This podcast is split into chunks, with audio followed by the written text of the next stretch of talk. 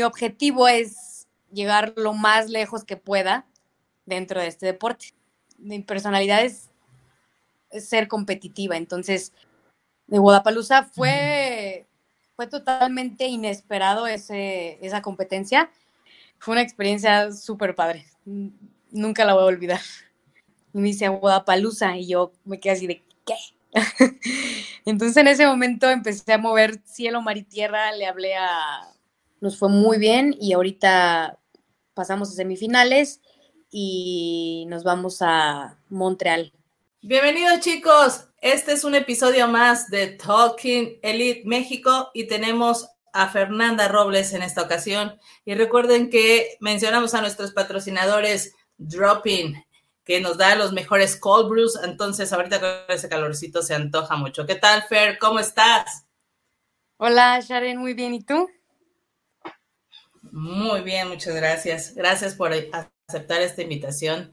Yo tenía muchas ganas de platicar contigo, sobre todo porque nos conocemos hace mucho tiempo. Yo creo que eh, desde mis inicios de, como head judge fueron de las primeras competencias en donde te y la verdad es de que para mí siempre es un placer conversar contigo. Ay, muchas gracias. Gracias por la invitación y pues un placer estar aquí. Oye, Fer, vamos a iniciar este podcast hablando un poquito de ti, ¿sale? Vamos a conocer un poquito a Fernanda Robles, de dónde eres este, originaria, qué es lo que has hecho durante tus inicios de CrossFit hasta ahorita. ¿Sale? Entonces, platícanos un poquito de dónde eres.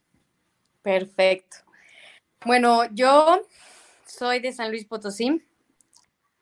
Este, pues he vivido ahí toda mi vida.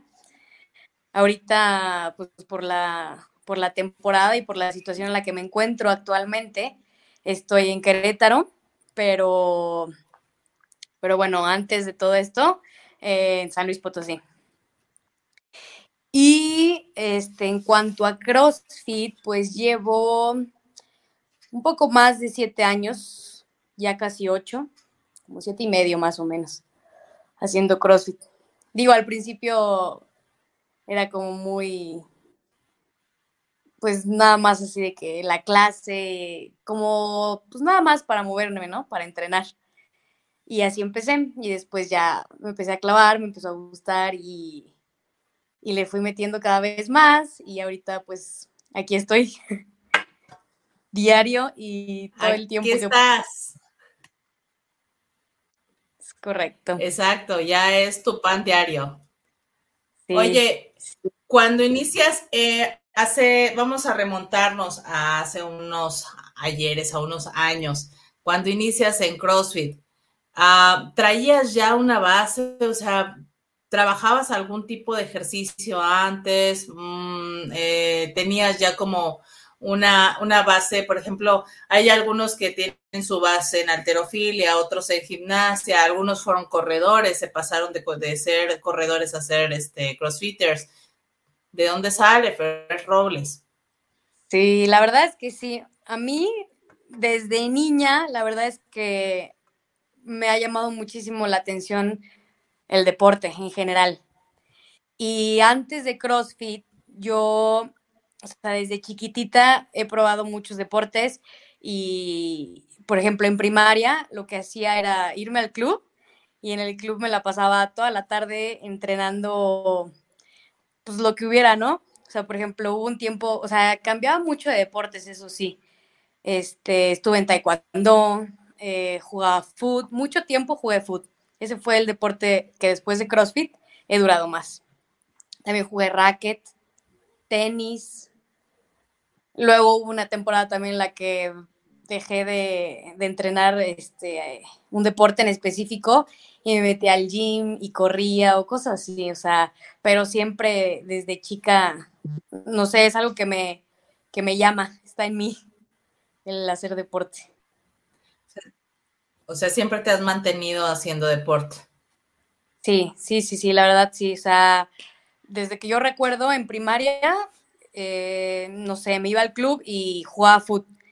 Luego, después de jugar fútbol, me metía a natación. Digo, natación nunca lo practiqué de lleno como deporte, pero me encantaba ir a nadar y pues no sé, ¿no? Con amigos o, o de repente me metía a clases o así, o sea, como que era muy intensa en cuanto al ejercicio y siempre estuve brincando de deporte en deporte y como ahí en el club tenía, o sea, teníamos de, de todo, este, pues no sé, o sea, como que probaba varios, varios deportes y el que me gustara más, ahí me quedaba un rato y luego, no, pues que ya no quiero, quiero hacer otra cosa y me metí a taekwondo. En taekwondo también duré bastante tiempo. Llegué a cinta roja. Cuando, cuando practicaba taekwondo tenía como 12 años, más o menos, 10, 12 años. Y de taekwondo sí llegué a ir a varias competencias, varios nacionales. Y me fue bien, en taekwondo me fue bien, pero nunca como que terminé la carrera, o sea, nunca llegué a, a negra por así decirlo, como al final de, ¿no? O sea, me quedé en roja y ahí, de ahí me cambié de deporte. Creo que después me metí a... Ah, no, pues de hecho lo dejé porque después de taekwondo me fui un año a estudiar fuera y en el año que me fui, me fui a Canadá y ese año me metí a hockey, a hockey en hielo. Y fue una experiencia fregona, o sea, algo que, pues no sé, o sea, aquí jamás lo hubiera... nuevo Sí, algo nuevo, exacto. Jamás lo hubiera vivido. Este, y estuvo un fregón. Esa fue una experiencia muy padre, la verdad. Y también, allá como se mueven mucho por temporadas, o sea, un tiempo estuve en hockey, en hielo, y luego en voleibol, y luego en verano estuve en, en soccer también. Entonces, no sé, o sea, como que siempre me ha gustado, me ha llamado la atención todo lo Súper multidisciplinaria. Pues sí, se podría decir que sí. Sí, o sea, pero fíjate que, o sea, que ahorita que dices, es que estuve en esto, luego corría, luego el gym, luego la natación, luego el hockey, luego el fútbol, al ser multidisciplinaria, como que ha sido parte de lo que estás construyendo ahorita, ¿no? Porque, por ejemplo, ahorita estás construyendo algo más integral. Ajá, exacto. Y yo creo que esa es una de las razones por la cual me encanta CrossFit y me llama mucho la atención. O sea, como que, no sé, es de todo un poco y, híjole, es súper complicado como, no sé, como llegar a, a cierto punto de, de alguna disciplina dentro de CrossFit, ¿no? O sea, por ejemplo, ser muy bueno en esto, muy bueno en lo otro, o sea, como que dices, híjole, me falta aquí, me falta acá, bueno, ya mejoré en gimnásticos, pero alterofilia y no sé qué, o sea, como que son muchos, muchos donde atacar, o sea, muchos, este, disciplinas que atacar. Sí, muchas áreas. Sí. Sí, claro. Bueno, entonces esa fue tu base, ahí fue donde empezaste, o sea, vemos una Fe Robles que desde chiquita ha sido este, muy activa en, el aspecto deportivo.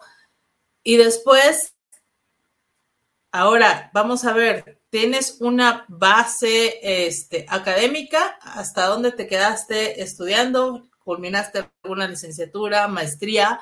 ¿O te dedicas? ¿O tienes una base que está este, correlacionada a CrossFit? Pues no, la verdad es que no, o sea, no tengo, bueno, o sea, nada más los cursos que he hecho y así, pero en sí que yo haya estudiado, no sé, algo relacionado con el deporte, no. Yo, este, estudié dos carreras, tengo dos carreras, soy ingeniero ambiental y administración de empresas. Tengo esas dos carreras, pero... Ambiental. Ingeniero ambiental. Pero no, o sea, la verdad es que nada que ver con lo que hago ahorita. Ahorita yo tengo un estudio de, TRX, es un estudio de entrenamiento funcional y TRX. Ese es mío y... Pero no, pues no tiene nada que ver con lo que estudié ni nada. o sea que de ingeniero ambiental y administración a crossfitter.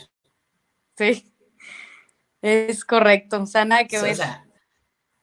¿Cómo termina? Una cosa nada que ver correlacionada con... Sí, exacto, o sea, cómo, cómo está diferenciada una cosa de otra, ¿no? Pero está interesante porque al final de cuentas, sí, al final de cuentas, estás este, dedicándote a esto, estás quiero suponer que ahorita, por como tú lo mencionaste al inicio, que estás en Querétaro, sea, tu vida ahorita es 100% CrossFit, o sea, no te, no te dedicas absolutamente a nada más. No, o sea, no.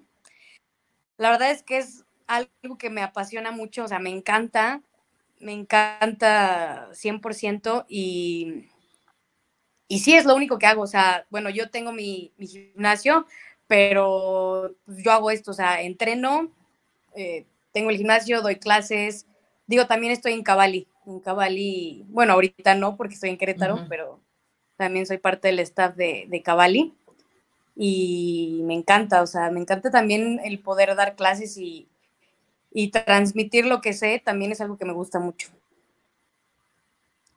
Entonces, pues sí, o sea, actualmente es lo que estoy. ¿Perdón? Sí, y, y, tienes una experiencia bastante amplia como para adquirir una cierta gama de, conocimientos para transmitirlo, como tú lo dices. Porque, por ejemplo, yo conozco a muchos de tus chicos eh, que son coachados por ti y este y ellos, eh, aparte de ser excelentísimos este, atletas, eh, también demuestran una calidad humana muy fuerte, o sea, algo que tú también les transmites a ellos. Ay, qué bueno, qué bueno, me da mucho gusto eso, la verdad. Pues sí, se, se procura hacer las cosas pues, lo mejor posible dentro de, de lo que se pueda. Bueno, y salimos de la FER profesional, de la ingeniera ambiental. Salimos un poquito de eso y entramos al mundo del CrossFit. ¿Cuál fue tu primer competencia en CrossFit? En categoría. En categoría. Iniciaste principiante, iniciaste avanzada, iniciaste en intermedio.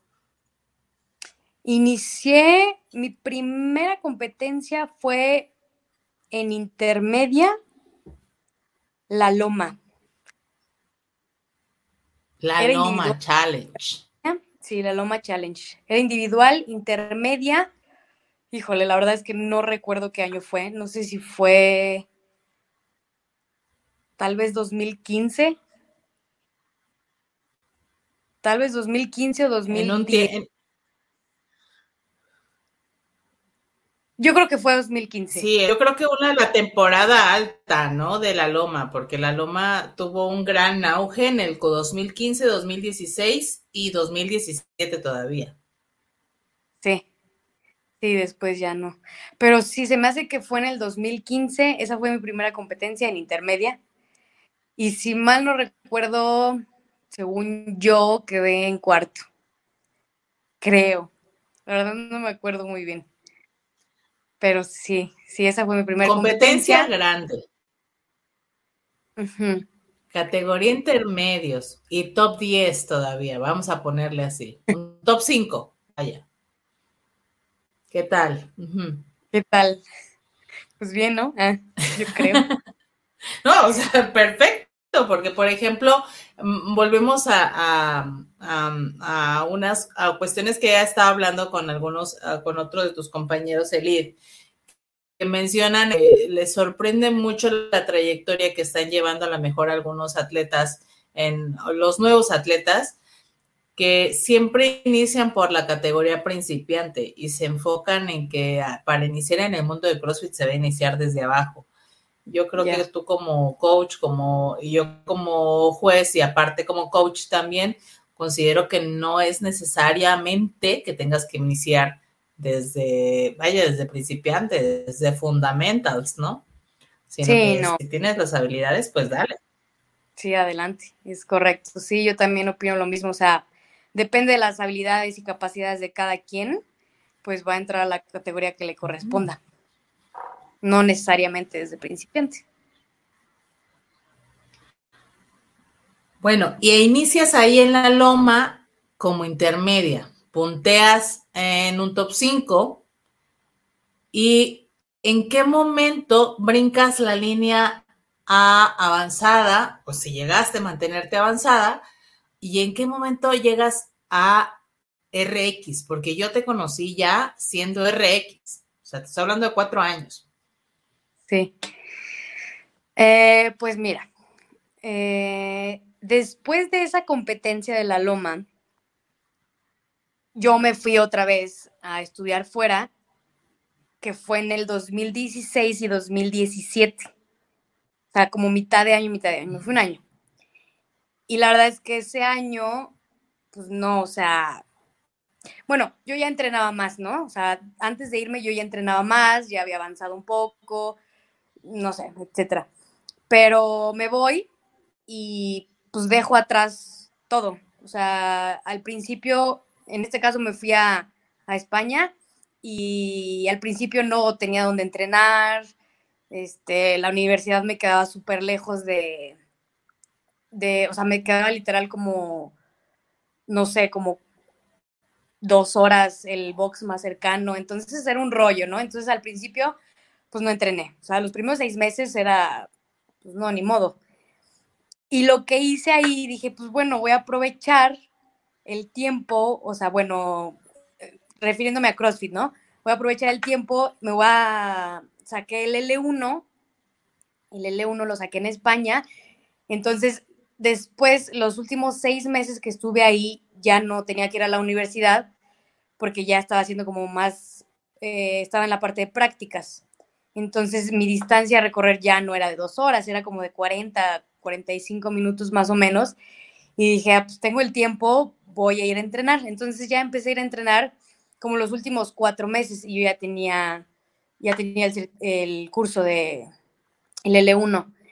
Este, y luego llego otra vez aquí a México, a San Luis, y, la verdad es que, o sea, yo seguía como muy, muy dentro del deporte, muy dentro de CrossFit, y empecé a entrenar otra vez, o sea, como si fuera desde ceros, y empecé a entrenar más, y le empezaba a dedicar también un poco más de tiempo, ¿por qué? Porque yo ya, o sea, había regresado con muchas, mucha, mucha menos carga en cuanto a la universidad, o sea, ya estaba por terminar. Entonces dije, pues tengo un poquito más de tiempo, le voy a meter un poco más a la entrenada, este, igual y doy una que otra clase. Entonces así empecé a como meter más, ¿no? Poco a poco me metía, me metía, me metía. Y ya llegó un punto en el que estaba entrenando de que dos, tres horas diarias. Y ahí fue cuando brinqué a avanzada. Y esto ya te estoy hablando de finales de 2017, 2018, más o menos, ¿eh? No estoy muy, muy segura de las fechas, pero más o menos un estimado. Este, 2017-2018 empecé a, empecé a competir en avanzada también, pero fíjate que en avanzada iba mucho como equipo. Este, fui a FCC en equipo. Ahí ganamos primer lugar. Fui a Black Challenge en equipo, ahí quedamos en cuarto. Este, ¿qué más? Varias competencias, no sé, o sea, por ejemplo, las, las, las competencias de Cavalli también, las internas, eh, competía y me empezó a ir muy bien, o sea, como que empecé a, ver cambios y empecé a mejorar. Y eh, que fue en el 2019, 2019, estamos 2022, 2019, que fue cuando este, me invitaron a entrenar a Cavalli. Este, ya empecé, como, o sea, yo ya tenía el tiempo, yo ya tenía también mi, mi estudio de TRX, entonces dejé de trabajar en la parte de ambiental, que era lo que, lo que hacía, lo dejé por, por tener mi estudio y dije, pues como que se me están acomodando las cosas, me voy por este camino, o sea, se me abrieron las puertas, me voy por este camino y pues a ver qué pasa, ¿no? O sea, me la jugué y, y digo, de todas maneras, igual cualquier cosa, pues este, si no funciona lo del estudio o cualquier cosa, pues en cualquier momento puedo regresar a trabajar a lo que, lo que estudié, ¿no?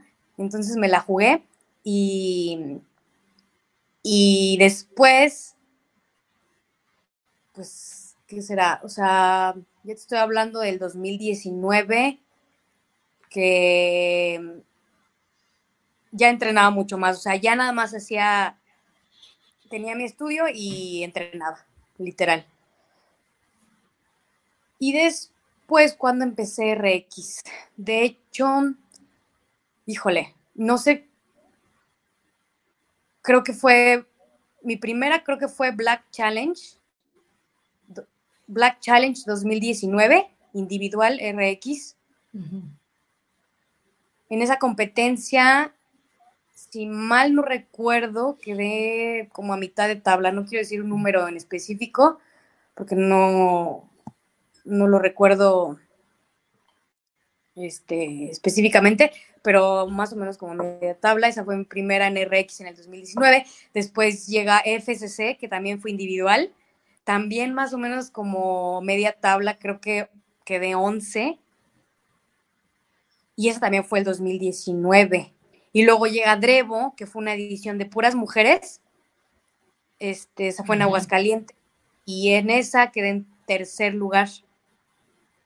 Y después de Drevo, fuimos en equipo a Bob, aquí en Querétaro.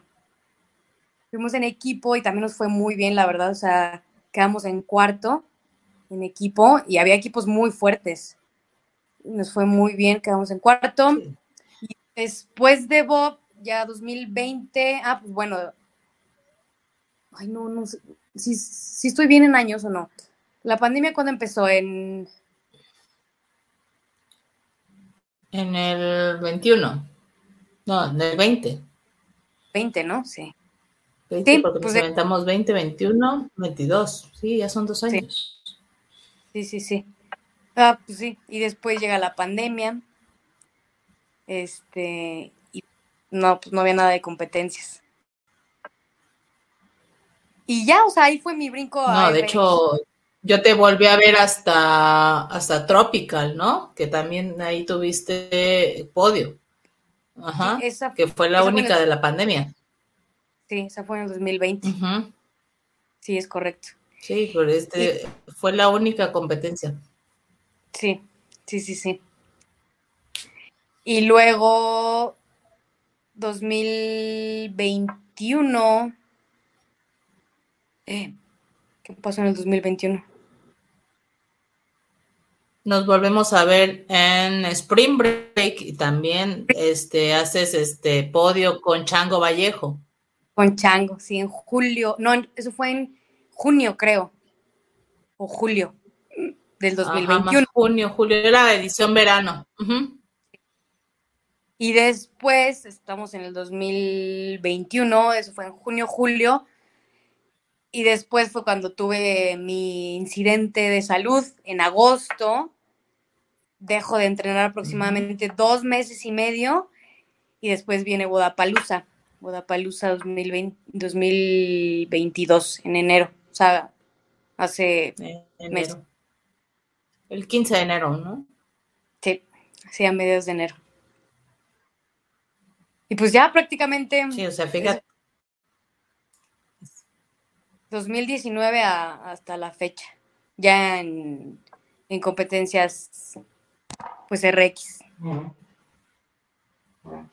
Sí, porque por ejemplo, yo en 2019 te conocí eh, en, en la Seven, en Seven Barbell, ah, de Ulises Flores y Ajá, y creo que ahí ibas apenas subiéndote la categoría RX, que es, de hecho, me acuerdo que esa final fue la primera, sí, claro. Sí, esa, fue la primera, ¿no? Porque fue en verano 2019 y después ya vino Black Challenge, FCC. Sí, es correcto. Esa fue la primeritita. Sí, sí. sí porque por ejemplo, ahí Ajá, quedaste en segundo lugar porque en primer lugar fue una categoría de RX mixta, fue hombres contra mujeres. Y el primer lugar se lo llevó este, Benjamín. Benjamín Cervantes, sí, claro. Sí. Y ya de ahí creo que el tercero quedó la güera, ¿no? Quedó este Danny Fox. No, en tercero quedó. ¿Quién quedó? Juan José uno de San Luis Potosí, Juan José. Ah, el Burger. ¿No fue no, No, no, no. No, no fue Burger. Fue Juanjo. Juanjo, un, chavo de, de, San Luis, que la verdad no sé si sigue entrenando, pero es un chavo de San Luis. No lo ubico.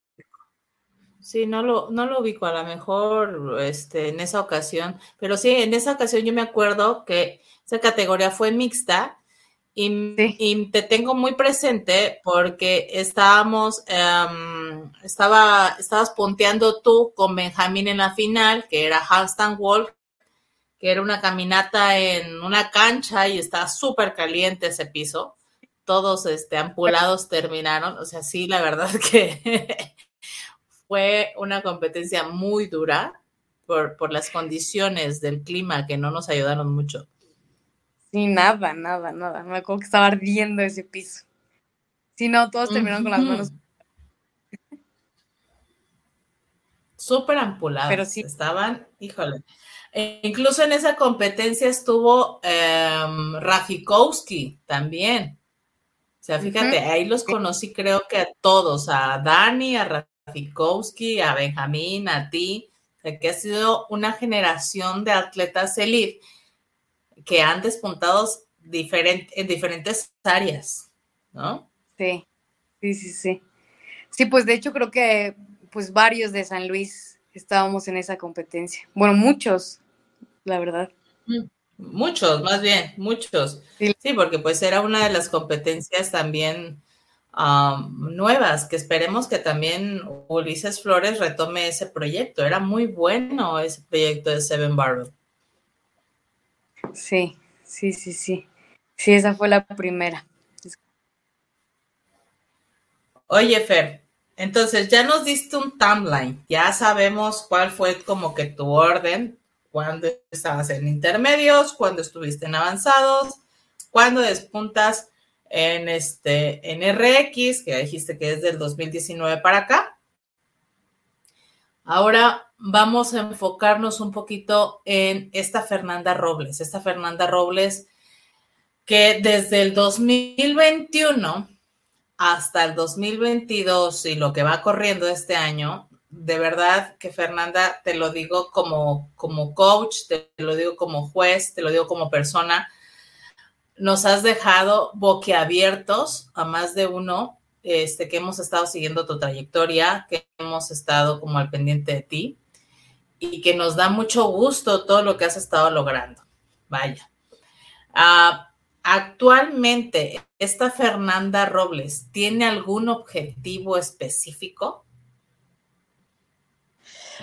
Pues sí, este, la verdad es que, bueno, yo desde chica, bueno, con todo esto que ya les había contado, que me encanta el deporte en general, y yo desde chica la realidad es que siempre he sido pues, muy competitiva. Eh, me gusta, pues sí, me gusta competir, la verdad. Y pues mi objetivo es llegar lo más lejos que pueda dentro de este deporte. Hasta donde llegue eh, el tiempo que lo pueda realizar, el tiempo que pueda seguir entrenando y compitiendo, lo voy a hacer. Y quiero llegar lo más lejos que pueda. Ese es mi objetivo. ¿Qué es un objetivo que no lleva dos años, vaya, como tú dices, has ido marcando una trayectoria o ya sabes lo que quieres desde pequeña, ¿no? Sí, sí, sí, la verdad, sí, o sea, desde, desde chica, o sea, ahorita que lo pienso, o sea, a esta edad, lo pienso y digo, híjole, me hubiera gustado mantenerme en un deporte desde chica como para, pues no sé, o sea, como para competir únicamente en ese deporte y sobresalir en ese deporte y competir nacional, internacionalmente, ¿no? Entonces, bueno, de chica no me mantuve en un deporte específicamente. Después llega CrossFit, ya llevo casi ocho años entrenando. Este, me ha ido bien, creo que me ha ido bien, entonces, pues creo que es, o sea, ya que estoy como más consciente de lo que quiero, pues mi objetivo es ese, ¿no? Llegar lo más lejos que pueda y que mi cuerpo me lo permita. Pues sí, para llegar hasta donde se pueda. ¿Qué te motiva, Fer? ¿Qué te motiva todo esto? ¿De dónde sale la motivación de, Fernanda Robles? ¿De dónde sale mi motivación? Bueno, también, o sea, es parte de, mi personalidad, ¿no? O sea, mi personalidad es ser competitiva, entonces, o sea, como que siempre me gusta estar, o buscando como nuevos retos, nuevos objetivos o metas, ¿no? Personales también. Y, o sea, tener en mente algún objetivo, ya sea corto, mediano o largo plazo, y saber que quiero llegar a eso, me mantiene motivada. O sea, no sé, por ejemplo, te pongo el ejemplo de de Wodapalooza. De Wodapalooza fue, fue totalmente inesperado ese, esa competencia. Yo no iba a ir, no lo tenía planeado. Me invitaron, Talía y Natsi me invitaron. Y, híjole, o sea, la verdad es que esa fue una motivación enorme. O sea, yo dije, no inventes, nunca he ido a Guadalajara, estaría increíble o sea, es simplemente el, conocer esa competencia, el, tener la experiencia de, estar ahí compitiendo contra miles de atletas internacionales. Eh, eso, por ejemplo, fue una gran motivación, que yo decía, pues, wow, ¿no? O sea, ir a, competir a, a Wodapalooza y simplemente vivir esa experiencia.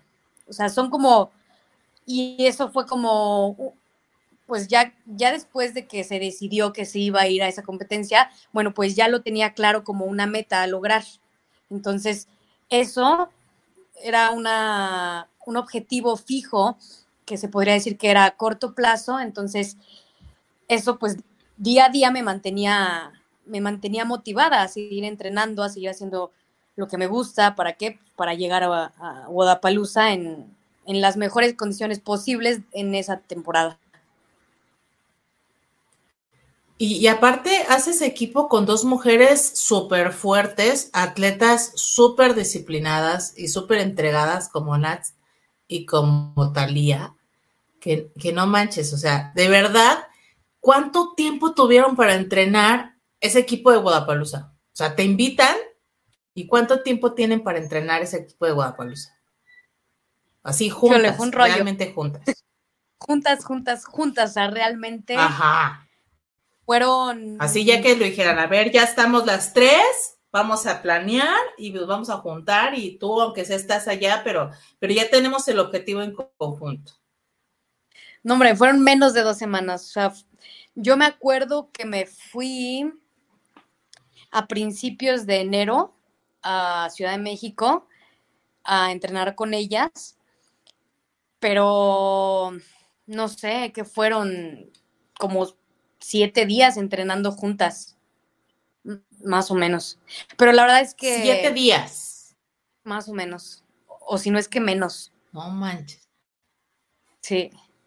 Este, pero la verdad es que, no sé, o sea, como que desde el primer día que entrenamos juntas, como que, pues nos adaptamos muy bien, o sea, como hubo, no sé, como un clic, ¿no? O sea, pues las tres habíamos este, nuestras debilidades, nuestras fortalezas y nos complementamos muy bien. La verdad es que sí, fue, un muy buen equipo. Ese que, que se hizo para Budapalooza fue un muy buen equipo. Nos complementamos súper bien y las tres, o sea, estuvimos, creo que las tres estuvimos muy bien en esa competencia. Y en cuanto a la comunicación también, o sea, de estas compañeras. En cuanto a la comunicación, ¿qué dijiste?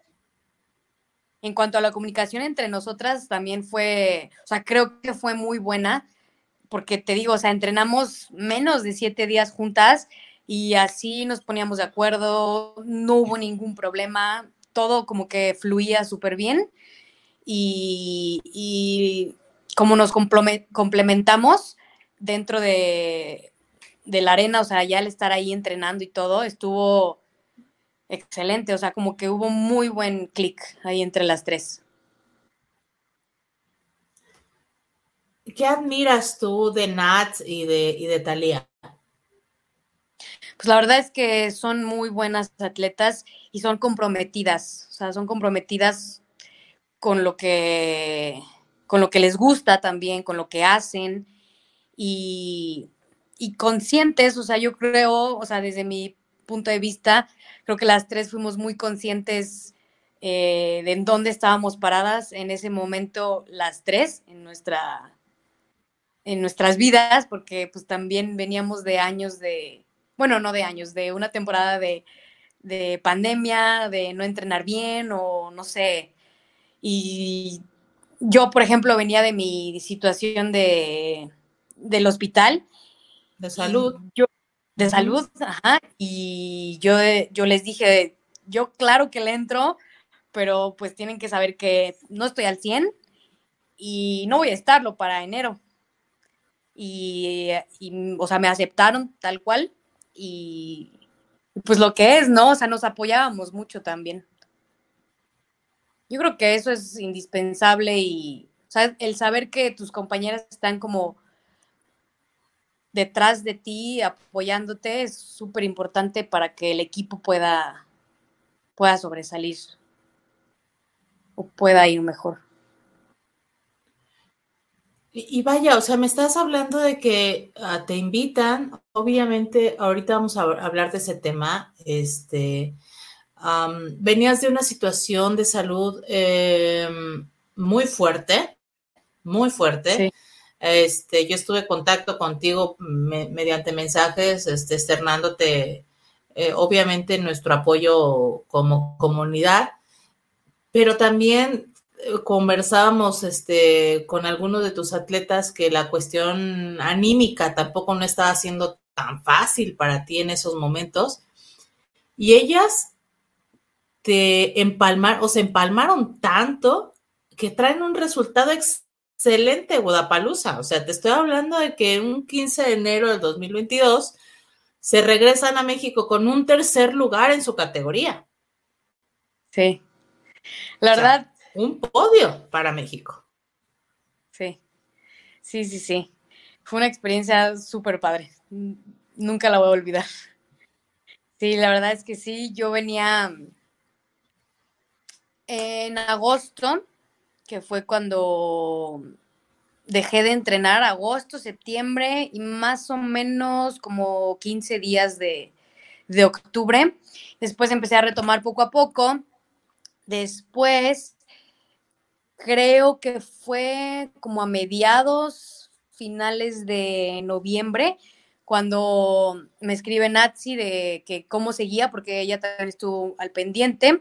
Me escribe cómo sigues, eh, bla, bla, bla. Lo que pasa es que quería invitarte a una competencia y yo le digo, la verdad no sé, porque, o sea, estoy apenas regresando a entrenar no tengo luz verde, o sea, mi luz verde es hasta el próximo año y depende cómo salgan los, en los estudios, ¿no? Todo iba a depender de eso. Entonces, en ese momento, y le digo, ¿a dónde o, a qué competencia? Y me dice, a Guadalajara, y yo me quedé así de, ¿qué?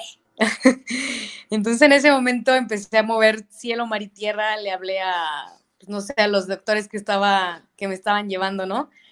le hablé a los doctores, me hice los estudios que me tenía que hacer en ese momento.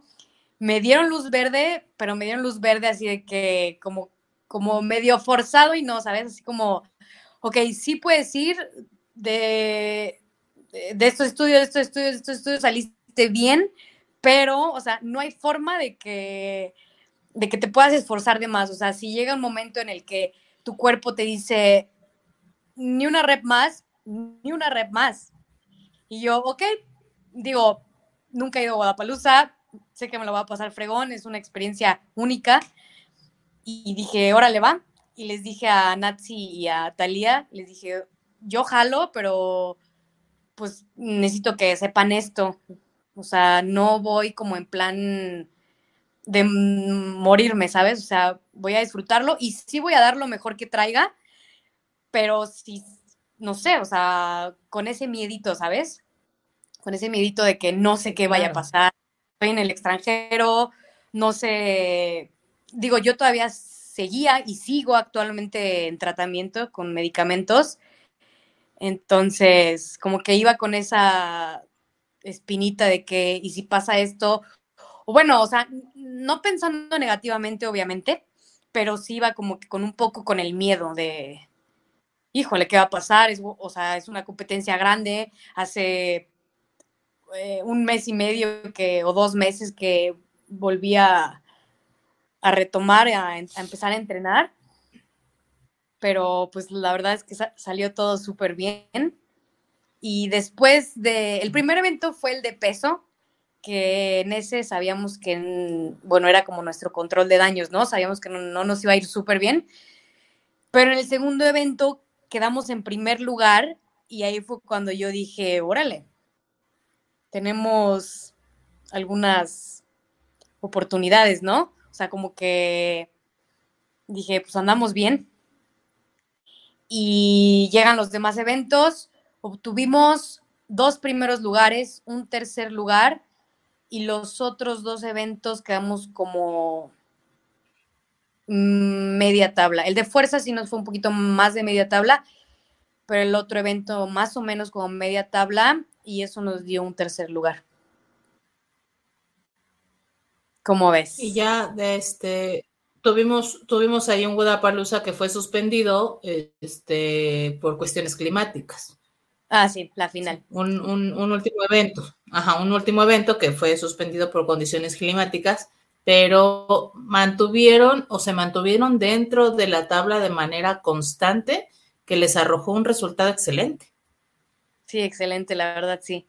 Súper inesperado para mí, para mí, la verdad, yo iba con toda la intención de disfrutar la competencia, de pasármela lo mejor posible en equipo y, cada WOD disfrutarlo. Y pues resultó súper bueno el, el, el podio, o sea, el resultado. Sí, perdón. La verdad es de que eh, mm, preguntarán por qué te digo que ha sido una Fernanda Robles que definitivamente nos ha sorprendido, porque esa entereza que tienes, esa capacidad y esa ah, constancia y esa, ese cuidado que has tenido por seguir defendiendo y por seguir manteniéndote y seguir construyéndote, esa resiliencia, vaya, que has tenido como persona y como atleta, es sorprendente. O sea, vamos a darles un poquito de, de background a la gente. Llegas a un Tropical 2020 en donde obtienes un podio en donde te enfrentas a una Lauren Fisher.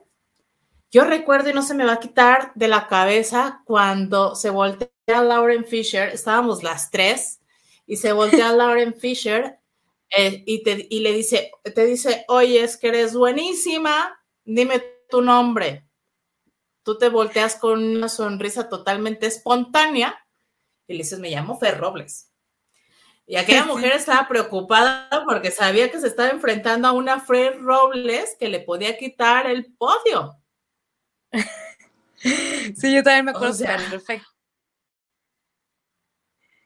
Fue el WOD de de de los el empanizado, el braided. Sí, fue en ese WOD. Me acuerdo perfecto que terminando que ir a correr a la playa, ¿no? Sí, sí, sí, ese mero. Sí, me acuerdo perfecto que acabando, porque estaba ella, creo que al lado de mí. Eh, sí, estábamos juntas y acabamos y se voltea y, me pregunta. sí, sí, me acuerdo perfecto. Sí, o sea, está, estabas tú de un lado, estaba Fisher, estaba tú del lado derecho, estaba Fisher del lado izquierdo, estaba tu juez estaba el juez de Fisher y estaba en medio yo.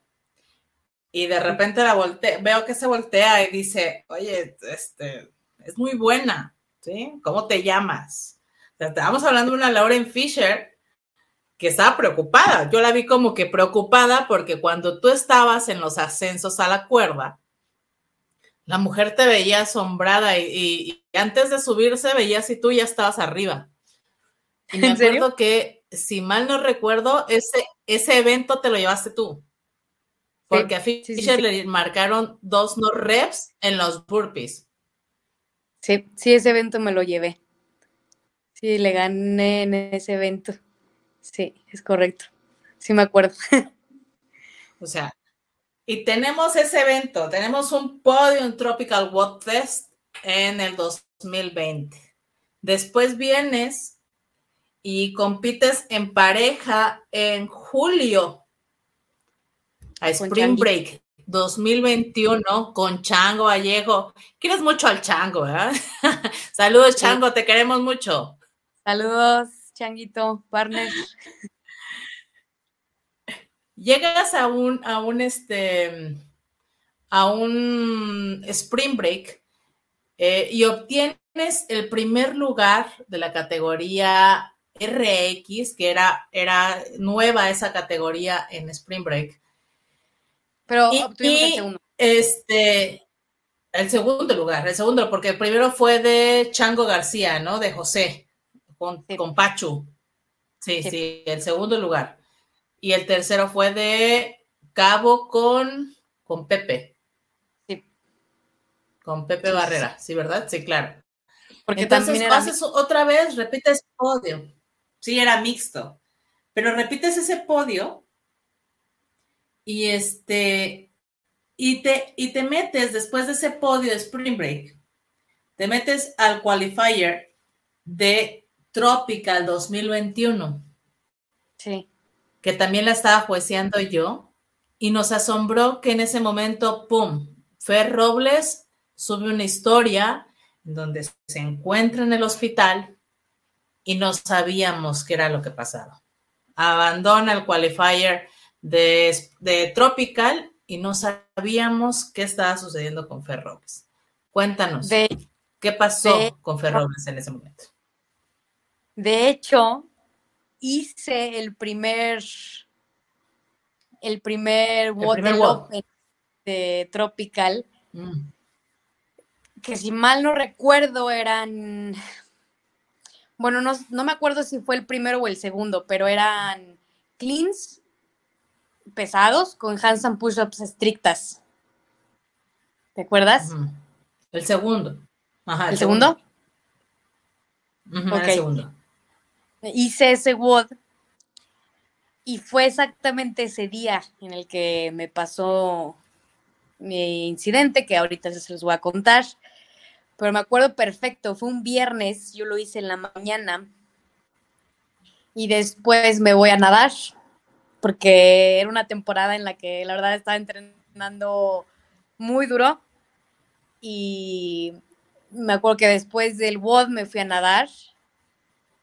Después, X, mi rutina normal, regresé en la tarde, hice la parte de fuerza de mi programación, hice la parte de fuerza y en esa tarde, ¿cómo me di cuenta o qué fue lo que sucedió? Pues bueno, yo estaba entrenando como cualquier día y ese día me tocaban hacer front squats. Y estaba haciendo front squats, estaba trabajando a, porcentajes altos, 80, eh, 90%, y en una sentadilla, yo me acuerdo que, que ya, o sea, me sentía, me sentía bien, me sentía completamente bien, pero sentía cansadas las piernas. Entonces le digo a un amigo mío, le digo, no seas gacho, ponte atrás de mí por si me, o sea, para que me espote. Me cuesta trabajo y cualquier cosa pues me ayuda, ¿no? Entonces, me acuerdo que al bajar en la sentadilla, ya no subí, empiezo a ver, o sea, ya no, o sea, llegó un punto en el que ya no veía, mis oídos fueron así como, ya no escuchaba nada, o sea, me acuerdo perfecto de ese momento en el que me perdí, o sea, me perdí, ya no escuché nada. Lo último que escuché fue a mi amigo decir, sube, sube, sube, pero cada, cada más lejos. Entonces, yo creo que él se da cuenta, él lo que hace es empujar la barra hacia adelante y, a mí como que me inclina, me va como acostando en el piso hacia atrás. Eh, afortunadamente él estaba atrás de mí y la barra no me aplastó en ningún momento, o sea, él la aventó para adelante, me acuesta en el piso y bueno, esto yo ya no lo recuerdo, pero me, me dice que empiezo a convulsionar en ese momento, unos, dice que fue muy poco tiempo, unos 15, 20 segundos, convulsiono y ya después de, de un rato, o sea, estoy como acostada, como descansando, lo único que sentía era un dolor en la, en la parte como lateral de la cabeza y me quedé, me, me dieron agua, me dieron algo de comer y me quedé ahí como reposando un ratito y me sentía un poco mareada nada más y con dolor de cabeza. Y ahí como que me estaban vigilando, o sea, como que me, no sé, o sea, como que estás bien, vamos a sentarnos, este, etcétera, ¿no?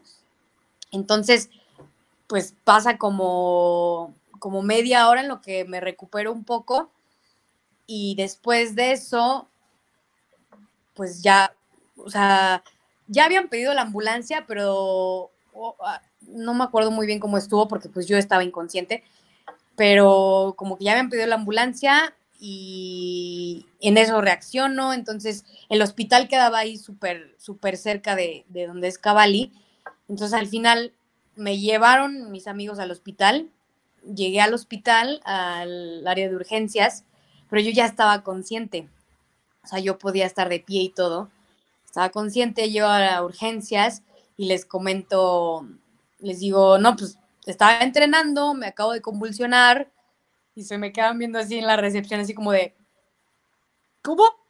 ¿Y estás bien? Y yo, pues, ¿te vemos bien? yo no, pues sí, o sea, ya me siento bien todo, pero pues me acaba de pasar esto, ¿no? Y ya en eso me dan mis papeles a llenar y luego me dicen, no, no, no, a ver, espérate. Me suben en una camilla, los papeles los mandan a no sé dónde, o sea, ahí como los olvidaron, me pasan a urgencias y, en el momento en el que estaba en urgencias, como me había desmayado y como había perdido el conocimiento, o sea, me hicieron una cantidad de estudios, no sé, o sea, muchos estudios, ¿no?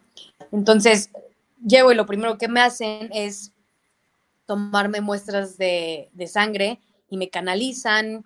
Em, y bueno, en las muestras de sangre eh, salió que tenía la no entiendo muy bien del tema, la verdad no soy experta en el tema, aclaro, por si hay algún errorcillo por ahí.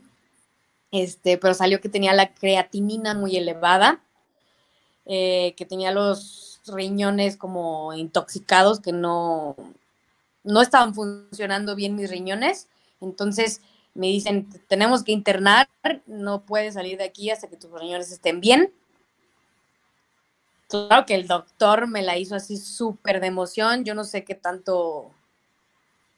Digo, obviamente lo que me dijo fue verdad, pero yo no sé qué tanto le exageró no. Pero fue así de que estás loca, sabes lo que le estás haciendo a tus riñones. O sea, por poquito más que te hubieras tardado en llegar al hospital, era una o trasplante o hemodiálisis o no sé. Entonces resulta que mis riñones estaban funcionando al 20% todo fue una, un cúmulo de cosas, ¿no? O sea, en cuanto a sobreentrenamiento, era un, era, te digo, era una temporada en la que estaba entrenando duro, estaba entrenando duro, estaba haciendo mi sesión de, yo hago race de program, este, yo estaba haciendo mi, mi sesión de entrenamiento, este, también dos días a la semana iba al gym y dos o tres días iba a nadar, o sea, y bueno, digo, en cuanto a, en cuanto a carga de entrenamiento, o sea, sí estaba cargado mi entrenamiento, pero el problema no fue tanto ese, o sea, el problema fue que, este, uno, la hidratación, o sea, es, un, es uno de los principales problemas que no me estaba, sobre todo porque la parte de natación, o sea, te desgasta muchísimo y te deshidrata. Entonces, la parte de hidratación, la parte de descanso, que ese también fue un gran problema, o sea, no estaba descansando lo suficiente para la cantidad de ejercicio que estaba haciendo en ese momento. y la parte de alimentación. O sea, en la parte de alimentación, no sé, o sea, también, o sea, como, como iba de un lado para el otro y no sé qué, y no sé qué, a veces, este, no sé, mi licuado, cosas así, o sea, y, y un licuado pues no era suficiente para lo que estaba haciendo. Entonces, este, pues un sobreentrenamiento, se liberan toxinas de, lo que yo entiendo es que se liberan como toxinas de, de, las fibras musculares o de los músculos, liberan toxinas, se van a tus riñones, tus riñones se intoxican y eso es la rabdo. Entonces... Estamos hablando de una enfermedad mm, poco común en el sector atlético eh, y que puede ser mortal, que es la rabdomieliosis el rabdo es, es una enfermedad muy, muy nociva y puede ser muy dura para un atleta como tú. Ahora, ¿cómo lo sobrellevaste? Híjole, la verdad es que sí, sí fue muy difícil porque, o sea, en el hospital me, me, o sea, lo primero que me dijeron fue así que, y olvídate de volver a entrenar, olvídate de volver a, a a cargar una barra con ese peso, digo, no es como que, uff, muchísimo, pero olvídate de, no sé, de entrenar al, nivel que estaba entrenando en ese momento, ¿no? Entonces ahí como que desde ese momento... Te pintaron el panorama más feo, ¿no? Sí, horrible, el panorama horrible. Desde ese momento, desde esa noticia fue así de que, ¡pum! O sea, una nube negra, ¿no? Y yo dije, o sea, sí me pegó muy fuerte, pero dije, ok, tiene que haber alguna solución. O sea, no, o sea, a lo mejor como que fueron muchas noticias en ese momento, también por parte de, de amigos, de familia, fue así como que, a ver, espérate, tranquilízate. O sea, como que te, te, están llegando muchas, o sea, ahorita estás en el hospital, no puedes hacer nada vamos a, o sea, vamos a darle tiempo al tiempo a que te recuperes y poco a poco, o sea, ir avanzando con, lo que se va teniendo, ¿no?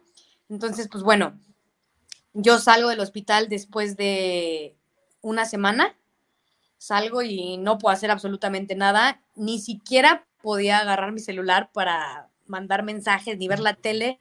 ¿Por qué? Porque me había dado un síncope epiléptico. Un síncope epiléptico no significa que tenga epilepsia, pero significa que hubo varios factores que brotaron, por así decirlo, un episodio epiléptico, que fue cuando hice la sentadilla y me convulsioné. Entonces, para... La convulsión. para tratar de prevenir otro estado así, o sea, para tratar de prevenir otra convulsión, yo tenía que evitar muchas cosas, entre ellas era, no sé, el celular, ver la tele, todo, o sea, fui dos semanas literal como un parásito, o sea, de que me llevaban, me traían, no puedes manejar, no puedes hacer nada, nada, nada, nada. Y bueno, este, tengo una amiga en Cabali que la verdad me ayudó mucho, Damaris, y ella estuvo ahí llevándome, trayéndome para todos lados. Y bueno, esas fueron las primeras semanas y después, este, después de dos meses y cacho, dos meses y medio más o menos, ya me puedo empezar a mover, ya, claro que empezarme a mover fue trota, haz sentadillas, air squats, haz medios burpees, o sea, no, ni de chiste podía, podía elevar tanto mi frecuencia cardíaca y también, o sea, en cuestión de, de levantamientos, pues tampoco, ¿no? Porque, o sea, seguía en tratamiento, apenas regresaba después de dos meses y medio. Y bueno, en esos dos meses y medio, te digo, desde chiquita yo estoy acostumbrada, pues, a la actividad, ¿no? O sea, me gusta, me gusta estar activa, me gusta estar haciendo deporte, es algo que, está en mí. Y, que me lo hayan quitado así de golpe de un día, pues a llevar el ritmo que llevaba de estar entrenando dos, tres veces al día y luego así de un día para otro, pum, nada, fue un golpe que, uff, ¿qué hago? ¿Ahora qué hago? horrible y, o sea, fue desesperación, fue ansiedad, fue momentos en los que no sabía qué hacer, o sea, ya era como, ¿qué hago? O sea, nada, literal nada.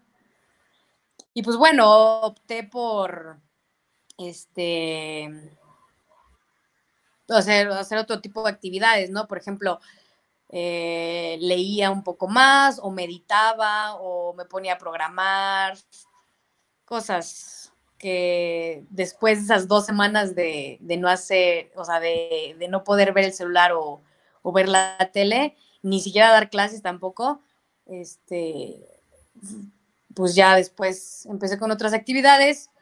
También hice un poco de yoga.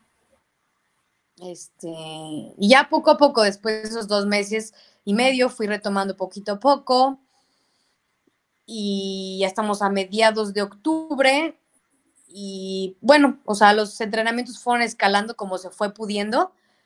Eh, los descansos, o sea, fue de estar acostumbrada a entrenar, no sé, tres horas, cuatro horas al día, bajarle a media hora nada más, muévete un poquito en el remo así, ¿no?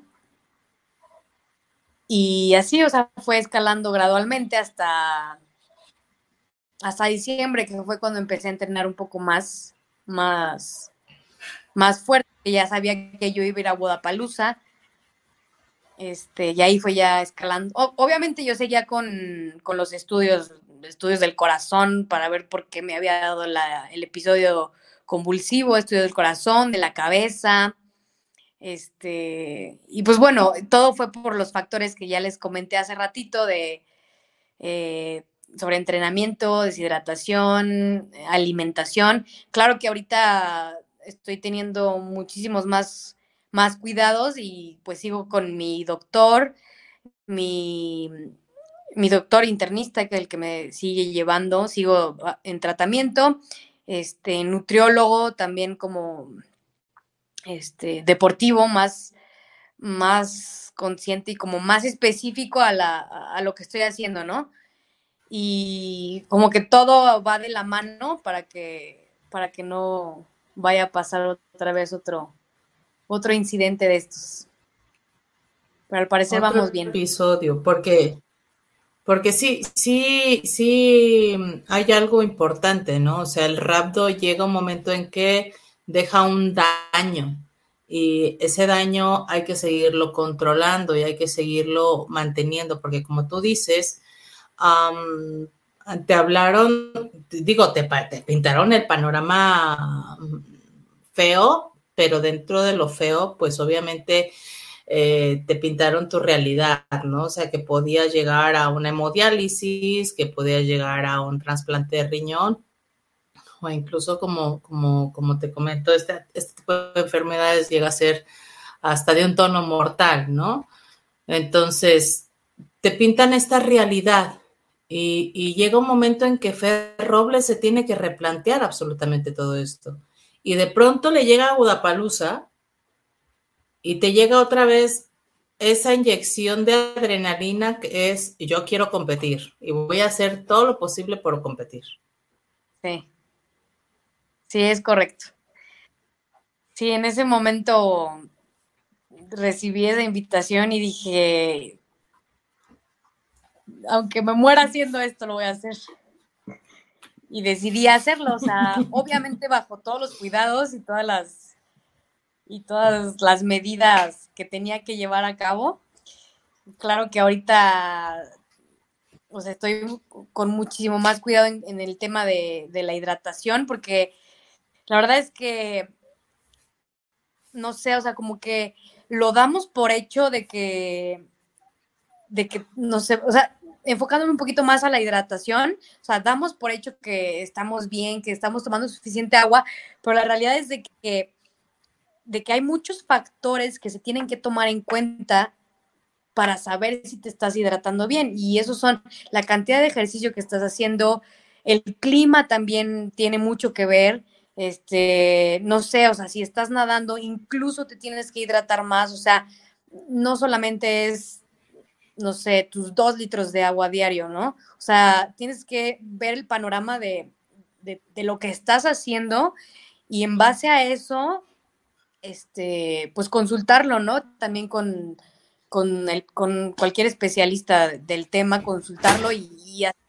porque en mi caso, o sea, yo me sentía bien, yo creía que estaba haciendo las cosas bien, pero pues la realidad es que no, o sea, la realidad es de que mi hidratación y mi alimentación no eran suficientes para el tipo de entrenamiento que estaba llevando en ese momento.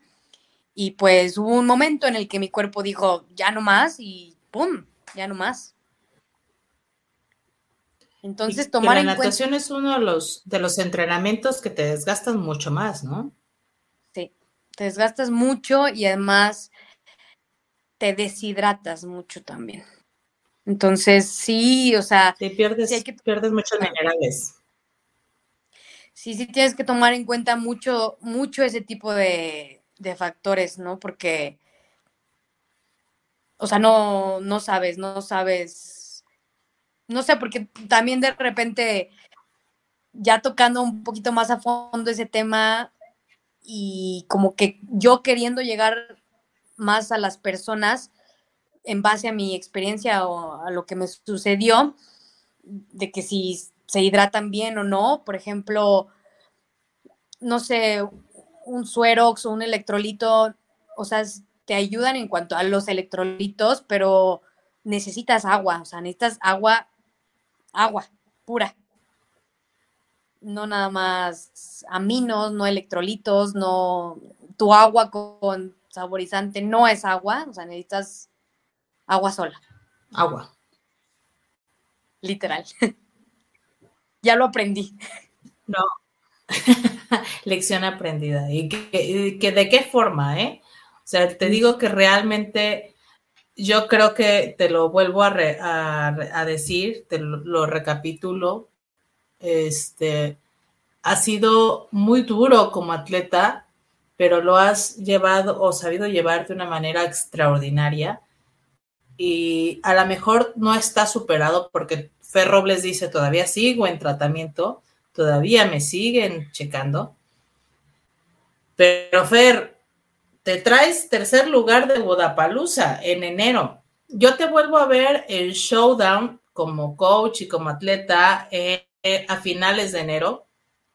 Tuvimos la oportunidad de hacerte el reconocimiento y recibirte con esa, esa fraternidad este, en la competencia y te veo mucho más mejorada, mucho más alegre que como anteriormente te había visto, mucho más este, recuperada en cuestiones físicas y, y de verdad que es impresionante lo que pasa después de enero.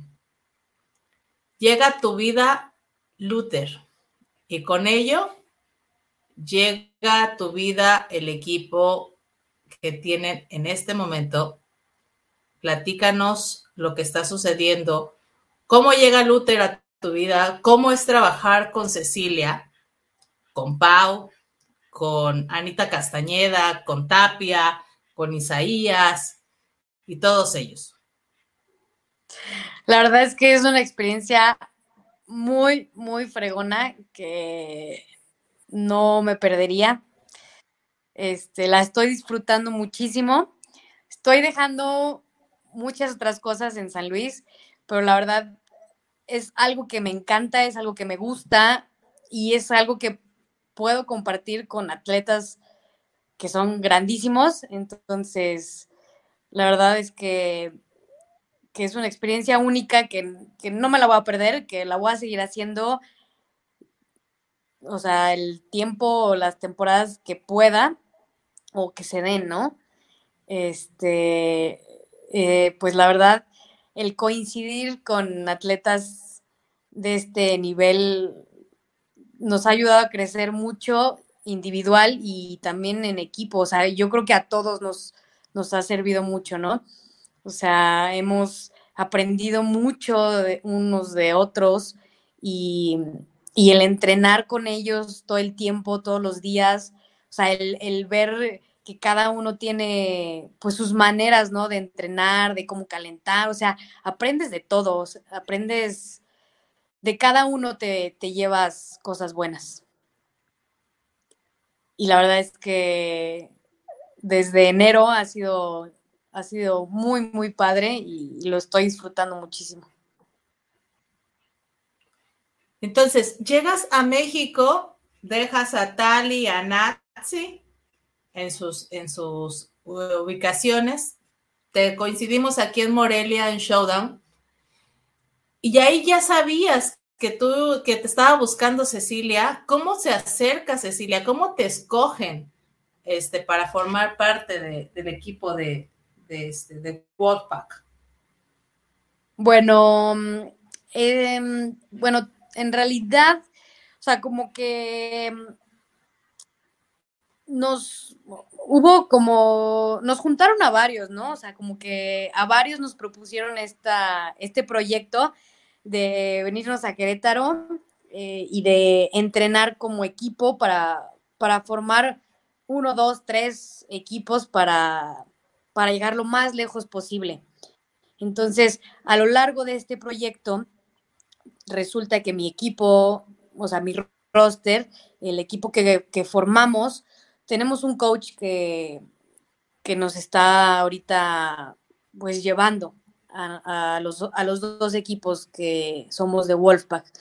Este, y mi equipo, el roster de mi equipo es La Negra, Anita Castañeda, Alan García e Isaías.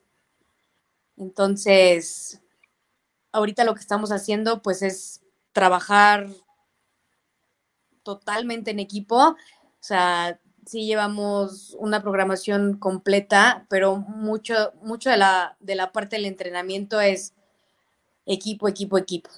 Entonces, así fue como se, digo, nosotros no escogimos literal, o sea, tal cual al equipo, más bien el coach que nos está llevando ahorita hizo los rosters de los dos equipos y es así como nace, nace este equipo. Ahora, dejan, se unen estos equipos, obviamente tienen un coach, obviamente tienen esta, esta um, estructura bien diseñada para cada uno de los equipos, cada uno con sus diferentes cualidades, y empiezan a desarrollarse a lo largo del Open, abandonan algo que me sorprendió a mí totalmente, abandonan la participación individual en el Open y se enfocan directamente, o sea, le ponen todas las cartas apostadas al equipo. Sí. Y empiezan a desarrollarse en el Open y, y este y pasan la primera parte, entran a cuartos de final y están en semifinales. Sí, así es. Sí, desde. digo, bueno, sí. Sí, en este momento. este, desde, desde Open ya, ya sabíamos el roster, ya sabíamos quién conformaba el equipo. Este, bueno, llega a cuartos, cuartos de final, y en cuartos, pues nos enfocamos eh, al equipo, o sea, fue una participación en equipo y punto. Y la verdad es que en cuartos nos fue muy bien. nosotros quedamos en, en lugar 45 de Norteamérica. Nos fue muy bien y ahorita pasamos a semifinales y nos vamos a Montreal en junio. Wow se van a Montreal en junio. ¿Qué se siente representar a México otra vez en una de las competencias más grandes? Oh, increíble. Yo estoy súper emocionada, súper feliz de, estar viviendo este proyecto, este proceso, de estar aprendiendo de, de todos mis compañeros del equipo, de estar compartiendo todos estos momentos. La verdad es que muy, muy padre. Y y pues nada, o sea, nos fue muy bien en, cuartos y pues a darle para, para semifinales. Me dices que, los está llevando un coach. ¿Qué coach los está llevando? Se llama Pablo Augusto, es un coach de Argentina. Ah, es argentino. ajá. Sí, él viene de Argentina, llega aquí a México con con el objetivo de, llevar a, o sea, de llevar a estos dos equipos, ¿no? O sea, de entrenarnos y de, y de coacharnos. Pues lo está haciendo fantásticamente bien. Y sobre todo se nota esa, esa energía, esa sinergia que han hecho como equipo. Ah, están funcionando de una manera muy eficaz y y se han complementado uno con otro, a pesar de las diferentes este, personalidades que tienen, ¿no? Sí, sí, la verdad es que sí. Sí, hemos hecho muy buen, muy buen equipo, muy buena sinergia entre todos. Y pues creo que todos tenemos claro el objetivo, ¿no? Que es de las cosas más importantes. Sabemos a dónde queremos ir, sabemos lo que, lo que queremos llegar a ser, lo que queremos lograr y, y pues todos estamos en, el mismo canal y creo que eso nos ha llevado de la mano hasta donde hemos llegado. Ahorita, actualmente, ¿cómo es la estructura de tu entrenamiento? Ahorita, para Fer Robles, con todas las consecuencias, con todo el eh, la carga de trabajo que tienes. Estamos hablando de que todavía formas parte de Cavalli, eh, todavía tienes ocupaciones ahorita en Querétaro, que tienes a tus entrenos remotos. ¿Cómo, ¿Cómo te preocupas por cumplir esa estructura de entrenamiento? ¿Cómo es esta estructura en tu nueva etapa? Desde sesiones, tipos de cargas, este, complementos, porque obviamente también debes de tener complementos, Sí, pues ahorita que estamos en la etapa de, que ya acabamos cuartos y vamos por semifinales, la verdad es que el tipo de entrenamiento que tenemos que hacer o, o, que estamos haciendo actualmente, la mayoría es en equipo. O sea, claro que cada quien tiene que trabajar sus, sus debilidades, ¿no? Pero mucho trabajo en equipo, mucho sincro, este, y también, o sea, por ejemplo, no sé, la estructura del entrenamiento, pues igual, ¿no? O sea, lleva la parte aeróbica, o sea, también la parte de fuerza, mm, trabajo de debilidades, trabajo en equipo y pues, este, mm, sí es un, bueno, en cuanto a lo que estoy dejando allá y haciendo acá, pues ahorita estoy más enfocada, más concentrada en, este entrenamiento porque es en la etapa en la que estoy, ¿no? Pero sí, o sea, como tú dices, no dejo de, o sea, sigo en Cavalli, sigo, sigo siendo parte del staff. Em, este, tengo mis clases, tengo mis, digo, sigo programando también, o sea, sí es un poco difícil porque como que tengo que llevar unas cosas allá, pero estoy acá, pero no sé, o sea, igual por medio de la app también me he manejado mucho últimamente. Digo, a lo mejor no estoy allá presencialmente, pero, pero sí sé que, o sea, si, por ejemplo, a, algunos alumnos, o sea, estoy al pendiente, pues, ¿no? Estoy al pendiente y, de cierta manera, pues, sigo estando, sigo estando allá. De cierta manera, porque presencial. Pues, de cierta manera, sí, claro, porque presencial no todavía. Al menos no por un tiempo. Oye, se van para Montreal en junio.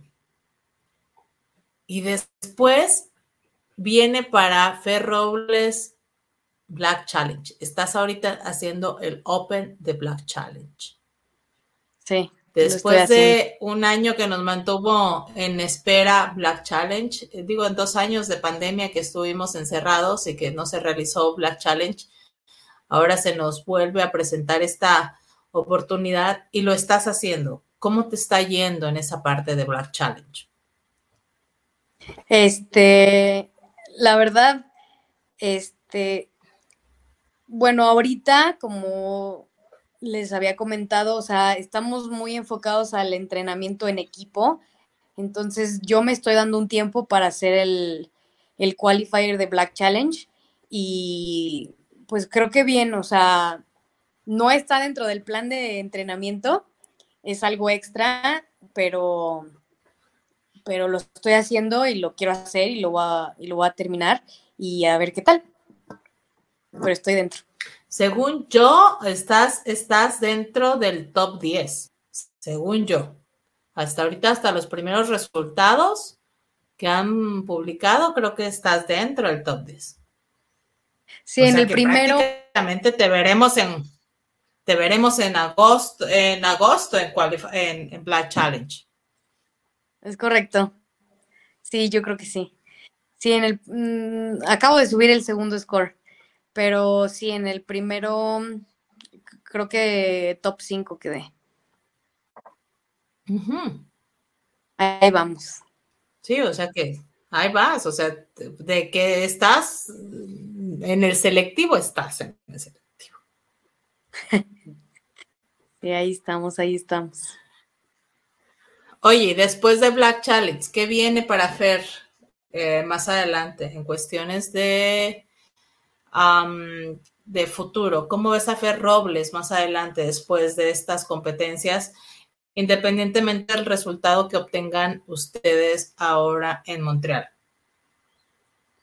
Pues seguir entrenando, seguir preparándonos eh, para demás competencias que vengan. No sé, también viene Madrid, Madrid Championship. Este, viene Black Challenge, viene FSC, que son competencias que me gustaría y otra vez me gustaría ir a Budapalooza, obviamente. ¿Ya en otra categoría, en individual o te volverías a lanzar en equipo? No sé, lo estoy pensando. Lo estoy pensando, todavía no he tomado una decisión, pero... Pero lo pensarás a ver qué, a ver qué decido. Oye, ya me, ya me planteaste como algunas, algunas competencias. Estás hablando de Madrid, estás hablando de FCC, que es nacional, estás hablando de Black Challenge, que es este nacional también, estás hablando de un Guadalajara. Eh, ¿Tienes planeado o consideras algunas otras competencias o hay algunas competencias que tú recomiendes en cuestión logística para la gente que nos escucha y sobre todo como recomendación? Este, pues la verdad, mis planes, pues son esos. Eh, bueno, ahorita estoy haciendo el Open de Black, que es eh, un objetivo. Este, quiero ir a Black Challenge. Mm, después viene Madrid, que la verdad el año pasado... Mm, no recuerdo, no recuerdo qué hice el año pasado en cuanto a Madrid. Pero bueno, este, este año me gustaría ir, me gustaría ir a, Madrid. Em, FCC también es una de las competencias que me gustan, me gusta mucho. Mm, y bueno, Budapalooza, pues no, no, me la, no me la quiero volver a perder. En el formato en el que vaya, pero es una competencia increíble. Y pues a ver qué más. Única, única. La verdad, sí. Y a ver qué, o sea, yo creo que hablando con, con mi coach también, pues a ver qué, a ver qué va saliendo, ¿no? En cuanto a competencias. Y sobre todo que, sigas garantizando, vaya, la, la cuestión de tu salud, ¿no? O sea, que siempre priorices el hecho de que sigas mejorando, que sigas bajo ese control y ese cuidado, que sigas con los cuidados de tu nutriólogo. Y este, y, ya las cosas, pues, como te digo, nunca vas a dejar de sorprendernos en este, en este aspecto, porque, no pasó nada, o sea, ni te esperaste a que te dijeran ya puedes, porque te dieron una luz verde con tonos amarillos muy fuertes. Algo así. Pues sí. Vamos a ver qué pasa y no sé, o sea, igual como dices, ¿no? Con todos los cuidados y todo lo que se requiera, pero a seguir haciendo lo que me gusta. Va que va. Pues Fer, para mí ha sido un gusto estar esta hora platicando contigo y sobre todo ha sido un gusto verte recuperada, ver todos tus logros. Como te digo, mi admiración siempre contigo y sobre todo cuenta con un, un apoyo y una fraternidad de parte de nosotros. Este, para todo lo que vengas y hagas, aquí estamos para apoyarte. Y no, te, no, no hay más que desearte todos los éxitos ahora en estos nuevos proyectos. Muchísimas gracias, ¿eh? Sharon, muchas gracias por, por las puertas abiertas y por todo el apoyo y por la invitación también. Muchas, muchas gracias. Va, pues hasta aquí dejamos este episodio, muchachos. Muchas gracias por acompañarnos. Ahora estamos ya en YouTube. No olviden suscribirse ahí al canal. Búsquenos como Talking Elite México y pues esperen a nuestro próximo invitado. Muchas gracias, Fer. Fue un gustazo estar contigo. Hasta pronto. Muchas Adiós a todos. Gracias.